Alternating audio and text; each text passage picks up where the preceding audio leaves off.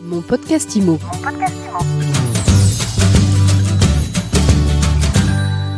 Bonjour et bienvenue dans ce nouvel épisode de mon podcast IMO. Je suis à Franchise Expo Porte de Versailles avec Federico Marquez, directeur général de My Sésame. Bonjour. Bonjour Ariane. C'est quoi My Sésame?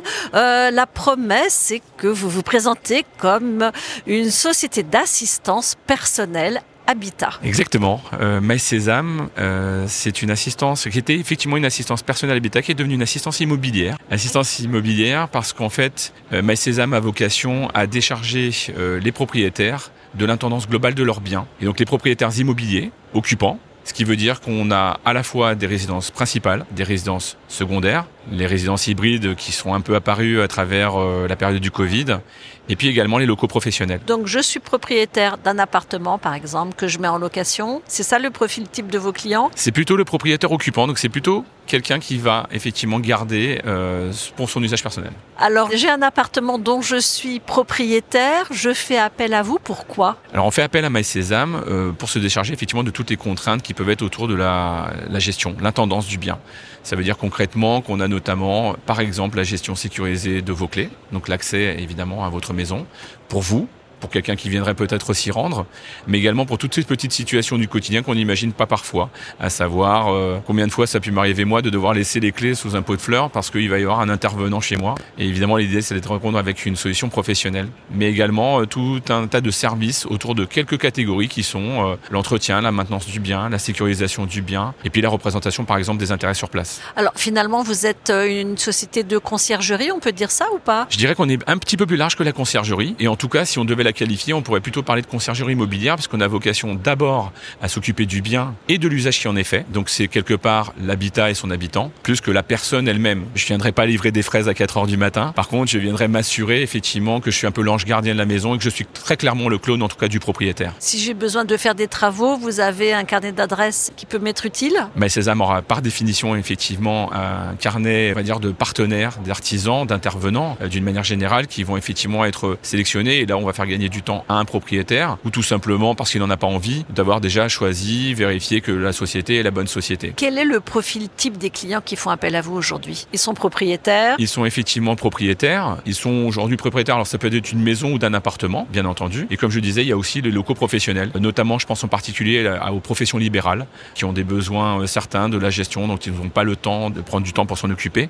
Les profils restent malgré tout plutôt des CSP, des CSP+, mais à la fois, c'est surtout une logique euh, de quelle valeur ajoutée pour moi ça peut représenter. Et donc on a des gens qui en tout cas simplement cherchent soit à gagner du temps, soit n'ont pas envie de s'occuper de ces sujets-là, et parfois n'ont pas les compétences de toute façon pour s'en occuper. Et puis concrètement des gens aussi qui cherchent une recommandation parce que c'est pas simple aujourd'hui dans cet univers de toujours trouver la bonne solution dans le timing qui est imparti. Je vois dans votre brochure que vous vérifiez l'état du bien. Ça fait partie des services? L'idée effectivement est de se, passe, se placer plutôt sur du préventif plutôt que sur du curatif. Ce qui veut dire que la proposition de valeur, c'est de proposer à des clients à travers un mandat d'assistance immobilière une gestion en fait prévisionnelle également de son bien. On va donc l'accompagner à travers la gestion sécurisée des clés, mais avec une visite de check-up annuelle qui va permettre de vérifier un certain nombre de points dans la petite pobologie de la maison. Je serais tenté de dire qu'on est un petit peu comme le médecin généraliste. Quand on venait voir le médecin généraliste, même si vous venez avec des symptômes de grippe, on va quand même mesurer d'abord la tension, vérifier quel est l'état euh, globalement cardiaque par exemple, et à partir de là, néanmoins, ensuite il va vous orienter vers un spécialiste si c'est besoin. Éventuellement pour les diagnostics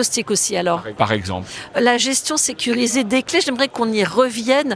Vous vous adressez aux propriétaires de résidence principale ou secondaire. En quoi, en tant qu'habitant de sa résidence, on a besoin d'une gestion sécurisée? Alors, je, je, vous donnerai une anecdote, parce qu'effectivement, le début du projet nous, nous faisait croire que peut-être de manière assez évidente, la résidence secondaire, elle est toute une cible dans laquelle il y a un besoin naturel d'avoir un double des clés en permanence quelque part et avec une gestion sécurisée parce que ça reste le sésame pour rentrer dans quelque chose qui a une grande valeur. Mais finalement, au travers et des expériences et les études de marché et puis ma propre expérience personnelle, je dois dire que finalement, un, une personne en résidence principale, elle peut également avoir besoin d'avoir une solution en termes de gestion des clés. Je donnerai cet exemple. C'est-à-dire que vous avez toujours un double de mes clés Exactement. Moi, je me suis retrouvé plusieurs fois à finalement faire ce geste que peut-être nous fera tous les deux sourire j'ai ah, Ça m'est arrivé beaucoup de fois, je crois. Je sais pas si vous parlez de la même chose. J'ai caché des clés sous un paillasson ou, je le confesse, sous un pot de fleurs. Pourquoi? Parce que je viens d'arriver et que je ne connais pas mon environnement local.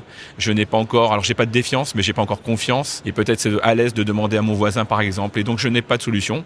Et puis par ailleurs, je citerai aussi un exemple que j'avais beaucoup vécu à l'époque déjà chez le roi Merlin, c'est que la, la, société change et que par exemple des familles monoparentales, il y en a de plus en plus. À titre personnel, bah, je n'ai pas euh, de compagne euh, actuellement puisque je suis séparé. Quand je suis tout seul et qu'il n'y a personne pour me substituer, à qui je peux faire appel, eh bien tout à coup j'ai une solution euh, entre guillemets 24 sur 24. Bon, et puis l'autre cas de figure, c'est je ferme la porte de l'appartement avec les clés à l'intérieur. Du coup, on n'appelle pas le serrurier, on appelle Mike Sésame. Exactement. Alors j'ai un ami qui, qui, se reconnaîtra, qui est un, un petit peu un Gaston Lagaffe, un Parisien qui, qui perd régulièrement ses clés. Il m'a dit j'ai perdu mes clés trois fois l'année dernière et trois interventions de serrurier. Tu es en train de me dire que pour un euro par jour, j'en aurais pour moins cher que l'intervention d'une fois le serrurier à Paris. Oui, alors ça, ça me parle vraiment comme histoire. Euh, combien ça coûte du coup l'abonnement My Sésame C'est un euro par jour. C'est un exemple, mais les, tarifs évidemment sont des tarifs décidés par les franchisés en local puisqu'ils sont indépendants. Le constat en tout cas qu'on en fait, c'est qu'aujourd'hui c'est une prestation qui vaut euh, en général entre 20 à 50 euros en fonction des zones géographiques par mois. Très clairement, je pense que le tarif ne sera pas tout à fait le même à Saint-Tropez qu'à Cholet et à Cholet à Paris et Paris à Marseille. En tout cas, ça vous évite l'intervention d'un serrurier plein pot. C'est déjà un bel argument finalement. Sur cette situation-là, mais c'est aussi celle où finalement euh, je pars en vacances et l'usage, comme je l'expliquais tout à l'heure, du bien, c'est ce qui va déterminer peut-être l'utilité. Si je pars et que mon frère arrive la semaine prochaine ou parce que je veux tout simplement profiter et que je suis en train moi de me balader, bah oui, il peut arriver tout, tout tranquillement et sereinement et aller les récupérer pourquoi pas à l'agence. Alors justement, vous, vous avez des agences partout là. Je reviens à mon cas de figure, j'ai claqué la porte, j'ai pas de clé, je vais pas faire venir un serrurier hors de prix. Comment je les récupère mes clés? Comment vous intervenez? Il y aura deux possibilités. L'agence, elle va soit effectivement euh, vous inviter à vous rendre à l'agence, en sachant que les agences sont du coup ultra locales. Hein. On est en train de parler de, solutions et de réponses qui sont déterminantes par, le, par leur proximité géographique. Les agences ont un rayonnement général de 20 à 30 minutes autour de l'agence. Donc évidemment, vous avez la possibilité de vous rendre à l'agence dans les horaires qui sont impartis. Il est possible également que le franchisé décide de proposer une solution où il pourrait, pourrait carrément vous les apporter. Je ne vais pas vous parler de Uberkey pour ne pas citer, mais ça pourrait être ça. Vous avez combien d'agences aujourd'hui? Je rappelle que vous êtes lancé il y a un peu plus d'un an. Vous en êtes tout dans votre développement et vous voulez aller où? Alors on arrive à tout juste effectivement à un an. Euh, nous avons souhaité un développement qui soit euh, à la fois soutenu et à la fois très raisonnable. Pourquoi? Parce qu'il était important pour nous d'intégrer avec la qualité qui va bien les futurs franchisés d'abord. Ensuite, euh, nous avons la conviction qu'il faut, il faut les accompagner également dans ce qu'est ce nouveau métier. C'est un petit peu le cinquième métier de l'immobilier malgré tout. Et donc il faut prendre le temps. Donc nous avons eu une première année 2022, je dirais sur 8-9 mois, où nous avons intégré concrètement six secteurs, en complément des secteurs que nous avions évidemment en termes d'agence pilote. Et puis l'année 2023 en termes d'objectifs, et c'est un objectif qui pour l'instant se matérialise avec la tendance du premier trimestre, on sera sur un réseau qui sera autour de entre 25 à 30 franchisés à la fin de l'année. Alors là, on est évidemment au salon de la franchise. Les préoccupations des entrepreneurs, des futurs entrepreneurs qui viennent vous voir, c'est quoi et comment vous les aiguillez? Qu'est-ce que vous leur proposez concrètement? Nous avons été particulièrement sollicités par, je dirais, deux grandes catégories. Nous avons des gens qui sont très clairement issus du métier de l'immobilier, qui aujourd'hui cherchent également des solutions complémentaires, alors pour leurs propres euh, peut-être affaires. On pense là de la diversification d'activités, notamment avec une activité qui, elle, clairement apporte de la récurrence de revenus et qui est beaucoup plus tournée euh, sur euh,